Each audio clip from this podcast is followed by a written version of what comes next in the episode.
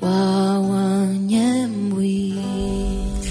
Bueno, ahí estábamos escuchando Brotecitos, que es un tema que hemos escuchado mucho acá, incluso cuando salió de una, una bueno, un, un concierto, pero además un disco que después se hizo libro también porque están publicadas las letras, eh, que coordinó entre otras Susy Shock y este Brotecitos, este que fue como el, el tema que le dio nombre a todo eso, eh, bueno, lo, lo, escribió Morena García, que ya María Ángeles anunciaba que íbamos Sí. a estar hablando eh, con More justamente por la presentación de su libro que será mañana a las 20. Eh, bueno, va a ser una, linda presentación porque hay muchas invitadas, hay invitadas, ahí, bueno, se va a generar ahí seguramente eh, algo bien lindo, pero queremos eh, hablar con ella primero, como saludarla a esta escritora travesti biológica. Y acá, viste, te, te rompe todo, Morena. ¿Cómo andas, Morena? Hola, buenos días, ¿cómo están? Gracias por la invitación, eso es importante. Agradecer yo creo que es un, un gran gesto político, poder agradecer, porque vivimos en un mundo donde el gracias parece que se ha olvidado. Bueno, contanos, eh, se no sé si quieres que arranquemos hablando de, yo, Yo a mí me a gustaría, yo- a mí me gustaría darle prioridad al, al libro, a la presentación y que después eh, podamos hacer alguna alguna reflexión acerca de eh, primero de cómo vos te, te elegís presentar y de cómo y de lo que opinás con respecto a, a lo que veníamos hablando en la columna con María Ángeles, pero me parece que arranquemos por tu libro que es en definitiva lo que tenemos ganas de, de charlar también para que nos cuentes un poco acerca de, de este de este que es tu primera tu primer libro, ¿no? Eh, sí, es una es como una antología ya vista, ya sea es una recopilación sin tener ningún libro, hasta parece una paradoja, de un montón de textos que se leían en distintas marchas, en lugares donde importa, digo yo, la lectura, porque también hay algo de lo primero que lo poético o la poesía está como relegada en la cultura como una especie de subarte o algo que ya tiene un nicho bastante extraño. Y segundo que es, perdón, yo soy bastante guarra.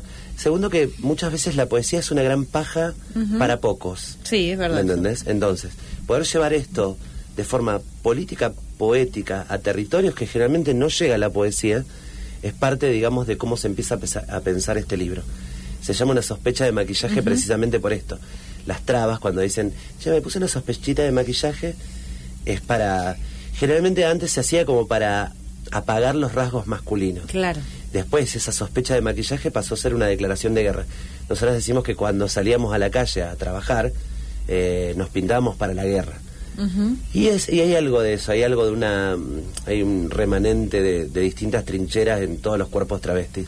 Así que esto es una recopilación de poesía y de historias, que por ejemplo la Wally Posible habla de una posible travesti futura eh, y de ese miedo a, a transicionar, que finalmente no hay un proceso de transición. La transición comienza cuando te expulsan de tu casa y te toca transicionar a la fuerza. Claro. Y después tenés historias, qué sé yo, como, no sé, Carrilche, que es una historia sobre travestis guarras que tenemos nuestro propio lenguaje, que es el Carrilche, y se va desarrollando ahí con términos como el PP, que es el HIV, que nosotras en ese tiempo no le podíamos decir, che, tenemos HIV, ni tampoco el bicho, porque era el, el término que usaban para, para marcarte, para Claro. estigmatizarte y para matarte, porque generalmente todo lo que acontece en la vida de una travesti, hasta estas épocas, perdón, Sí. es son necropolíticas.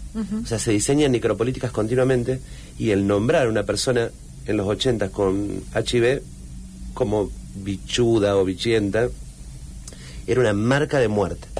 Así que bueno, ese libro recoge memorias, recoge la memoria de Alejandra, en un poema Alejandra se despide, que es nuestra compañera Alejandra González, mi hermana, que lleva el nombre del cupo laboral de la UNR, lleva el nombre de ella.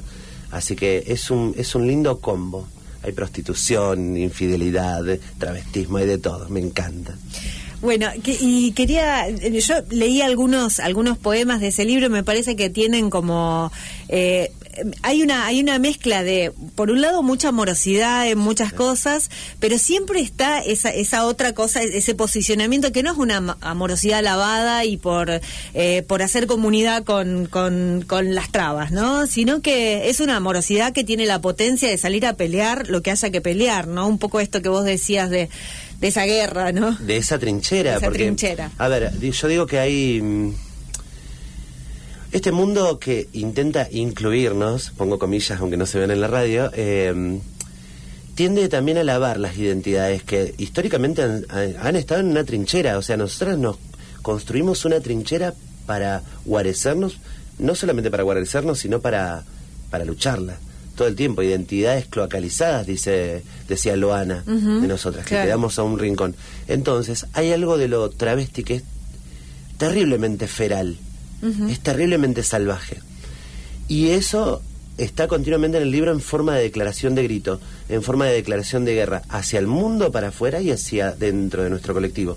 Porque también es esto, en, en esas lavaditas, en esos pinkwashing, han creado un montón de nichos por ejemplo, qué sé yo, un día a mí una señora, una señora paqueta, divina, dentro de su poder de tolerancia o aceptación, que son dos términos espantosos, eh, se acerca y me dice, ¿y vos qué sos? Como, diciendo, ¿qué carajo sos? Porque yo no respondo al, al, estereotipo hegemónico de una travesti, tampoco como lo teníamos construido, que era el putón, vedette, cadera, tetas, ¿me entendés? La naricita así. No, yo dejé absolutamente todos mis rasgos precisamente para eso, para que se me note lo travesti. Claro. Hoy me pinté las uñas de rosa, que es, es la primera en la vida que las tengo pintadas de rosa.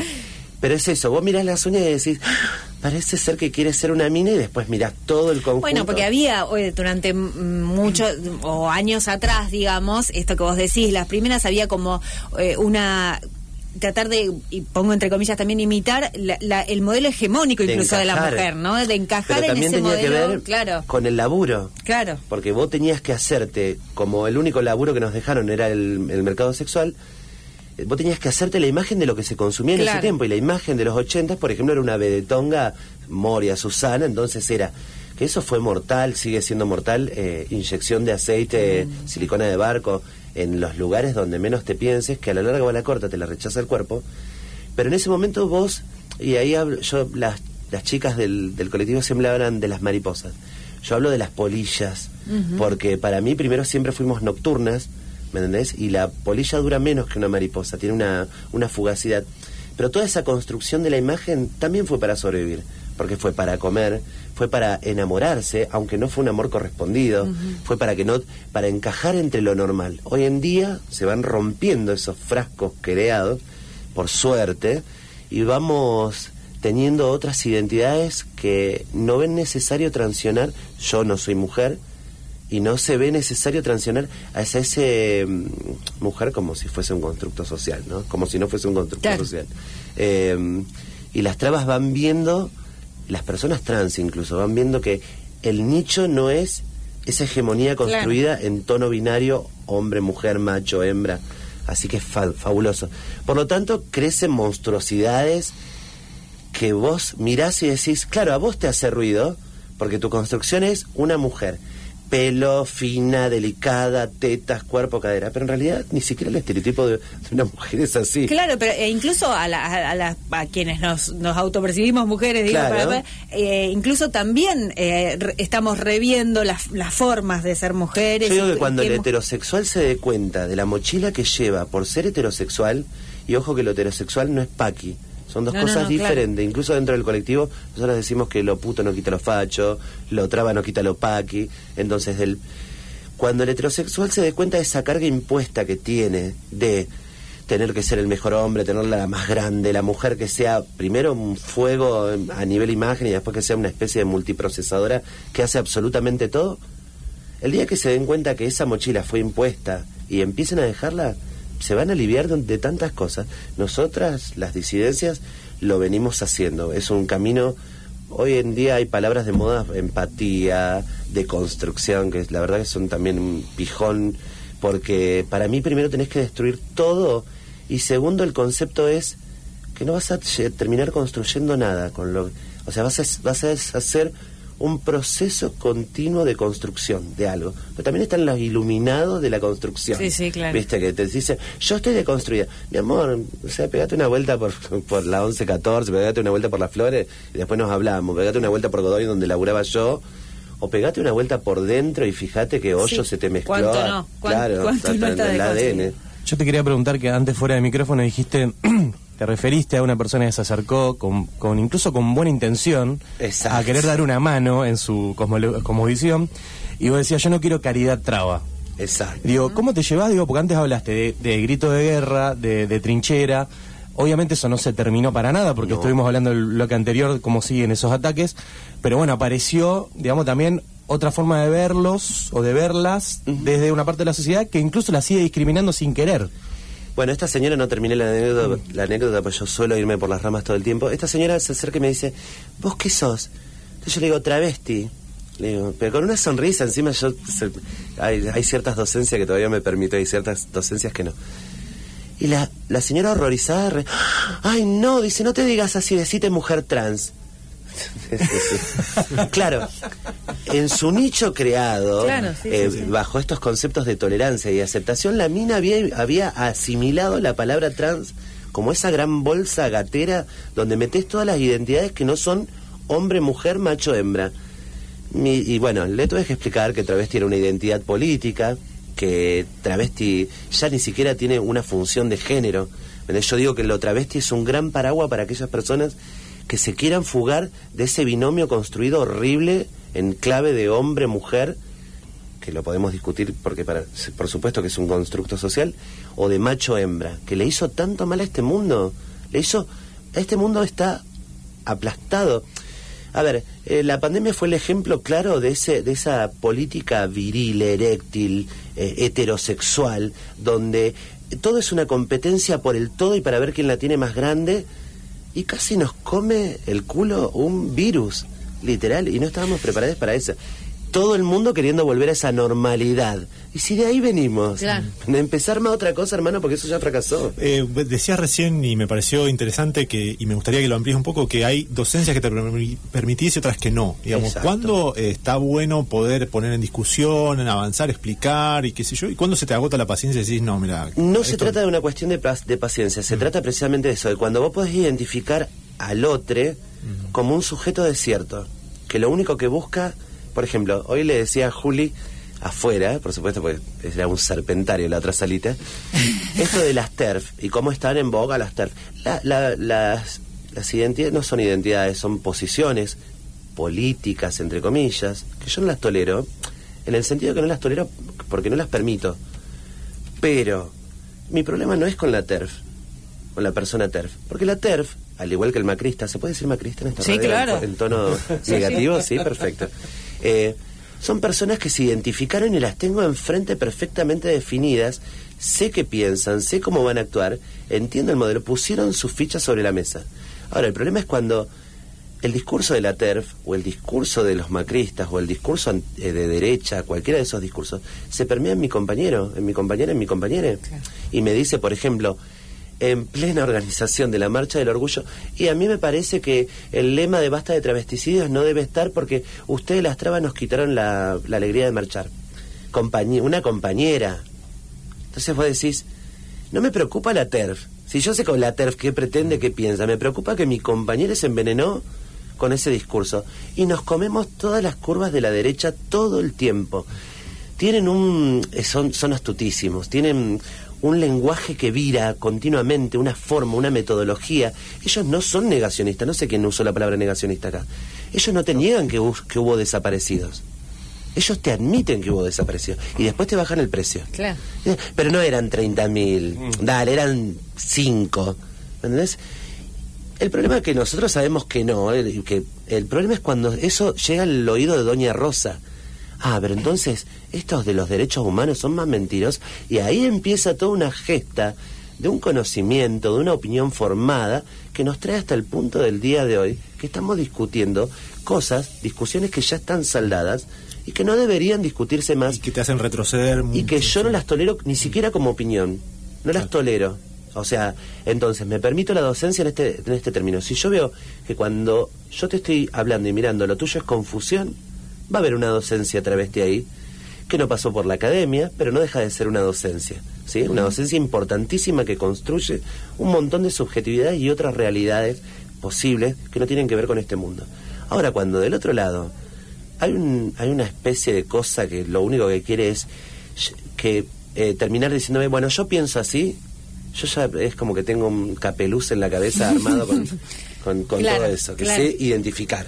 Claro. More, quería preguntarte porque el otro día la tuvimos acá también a Gabriela Mancilla y hablábamos Gaby. un poco de, de, bueno de las de las infancias y, y justamente eh, de esto de cómo vos ves porque marcaste esto de que ahora las cosas eran diferentes pero a la vez también hay siempre como siempre como Un una claro viste siempre pa- cuando parece que es como todo diferente parece que en realidad no es tanto no digo cómo lo percibís vos y cómo lo percibís en relación a las infancias también Una de las peores cosas de este mundo, yo creo, siempre son opiniones personales, que después se vuelven colectivas, o sea, por suerte. Es esa paja adultocentrista que es todo el tiempo eh, eh, pensar que una criatura necesita ser paternada o maternada todo el tiempo como con una capacidad entiendo que hay un entiendo que hay una instancia de, de paternizar o maternizar a las infancias pero por ejemplo incluso limitarle o condicionarle el juego que o sea a ver y esto en confianza nosotros somos producto de todos esos condicionamientos seres grises Mira, bueno, yo tengo acá un... un- estamos... Esto es como un, concierto de heavy metal. En tonos gris, el, el- el color más lavanda lo tenés vos. No nos permitimos... No, no, un hombre no se permite... Un hombre, un hombre, no, no, una, una marica, por marica me refiero a lo colectivo. No se permite llevar las uñas pintadas, usar un aro, media pollera, el pelo... O sea, no nos permitimos eso y lo vamos trasladando y lo vamos trasladando. Y yo no creo en esto de oprimir o que se oprime o se... Al contrario, vos estás apretando una semilla entre los dedos, un resorte. Y ese resorte tiene una acción, eh, una fuerza acumulada que cuando apenas abres los dedos te escapó de la mano y te crea una revolución.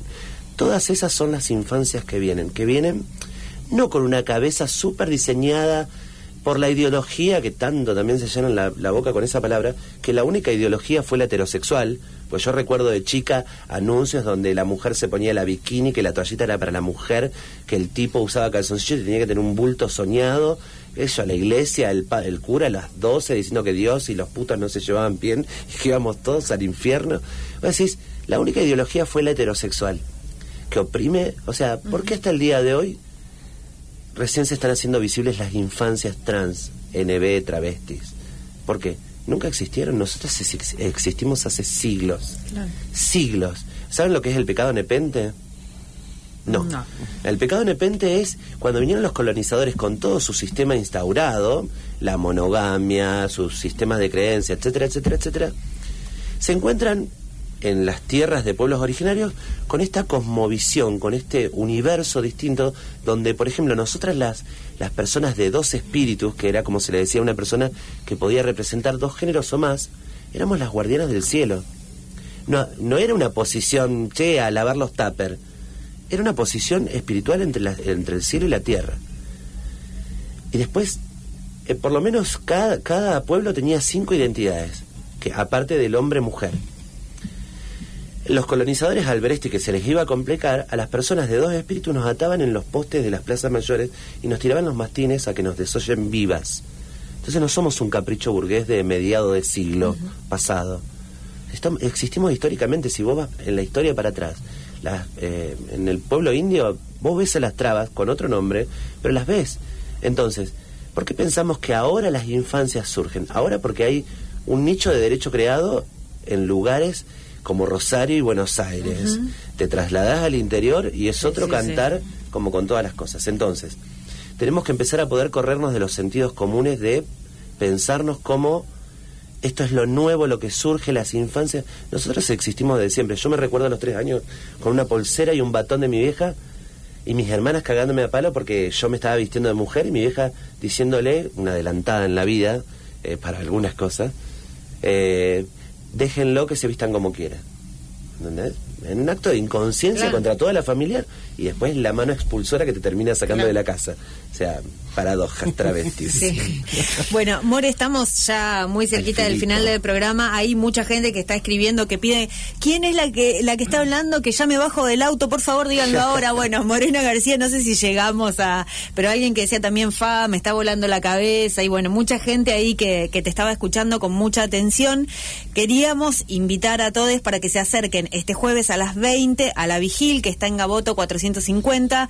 Allí Morena García va a estar presentando una sospecha de maquillaje, que es su primer libro. Eh, estarán también Michelle Vargas Lobos, Carla Ojeda, Lali Krupp, Máxima Salazar y Susi Shock, que siempre que se presentaba en Rosario, Susi decía, y, la- y hablaba de Morena, y decía que ya va a sacar su libro, que ya va a sacar su libro, como que la fue, la fue empujando para Ella te que dice que tiene una paciente ponzoña travesti. Muy bueno. Y esperó hasta claro, que salió. Claro. Bueno, y le pedimos a More para despedirnos que así brevemente lea Vamos, vamos. alguna. Voy a leer Feral, que es, eh, es cortito y, y me, me gusta porque describe todo esto. No me pidas que me quite lo salvaje. Hay un lenguaje que construyeron mis pies, las tetas con las que no amamantaré nunca, y estos ojos testigos. Querés una imitación fiel, repetida, y yo acá ofreciéndote todas las gotas de vapor que se desprenden de las chapas, clavándote en la cadera mi espuela aún conservada. En el amanecer te encontraste con el desarme de esta puesta en escena de la belleza e hiciste una mueca de desprecio. Pude leerla en tu rostro. El barrio se despereza de una madrugada intranquila y vos, reptando te vas entre los pasillos, evitando los rayos del sol que se clavan como flecha en tus talones. Y yo acá, desarmada, envuelta en las sábanas roídas que te presté para que cometas tu crimen de amar. Hermoso. Bien. Bueno. Gracias, Morena. Muchas gracias por, por Gracias haber venido aquí. por el espacio. Invitamos a todos entonces para este jueves a las 20 para que vayan a la vigil.